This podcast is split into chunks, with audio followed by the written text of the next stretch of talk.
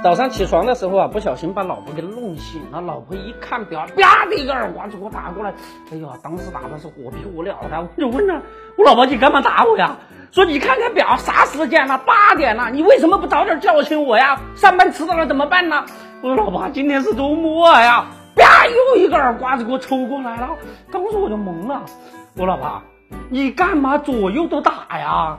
老婆说：“你明明知道今天是周末，起床的时候为啥不小点声呢？不让老娘多睡一会儿呢？”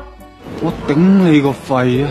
这只是一个笑话啊！我们今天看一看暂停 IPO 为什么证监会左右都是理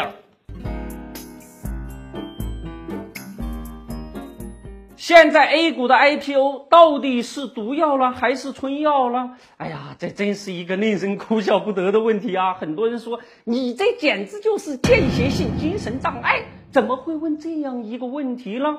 一则 IPO 的消息可以让很多人是一夜暴富，也可以让很多人一夜成为穷光蛋。这就是 A 股的 IPO。那么是谁把 IPO 给整成了鬼呢？什么素质啊！从一九九零年 A 股开张到现在，IPO 的暂停一共有九次，每次暂停呢都跟市场不好有着直接的关系。理由很简单嘛，控制总量，厂子里的股票少了，行情自然就来了嘛。叫停 IPO 到底拯救谁呢？是小散户吗？每次证监会叫停 IPO 的时候啊，小散户们心里想：完了。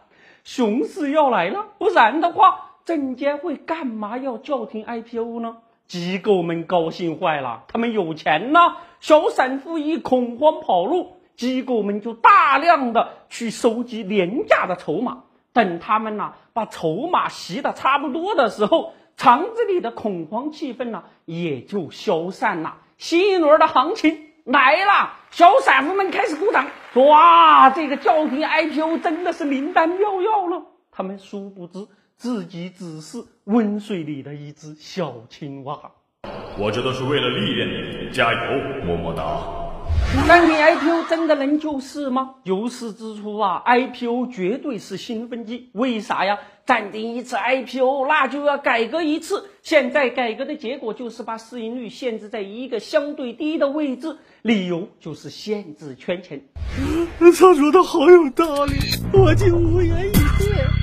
现实的结果就是少量的流通盘被大量的资金追的，小散户只能眼巴巴的看着数十个涨停了，不甘心吗？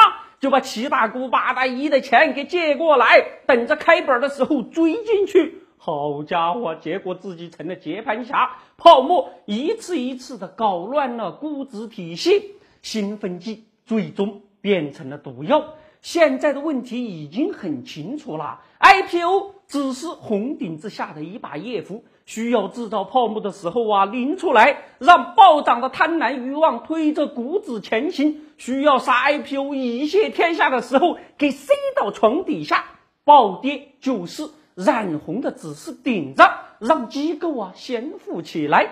IPO 问题的核心是。公权力在做决策的时候，是公众还是自身的利益最大化呢？面对已经搞成鬼的 IPO，也许小散户们会说，他们那个都是老母猪摆擂台，丑八怪逞强。我们还有一个微信公众号平台德林社，如果还想了解有趣、好玩、听得懂的经济学，那就在微信里搜文字“德林社”。或者拼音德林社，点击关注即可。记住，不是德云社，是德林社，别设错了哟。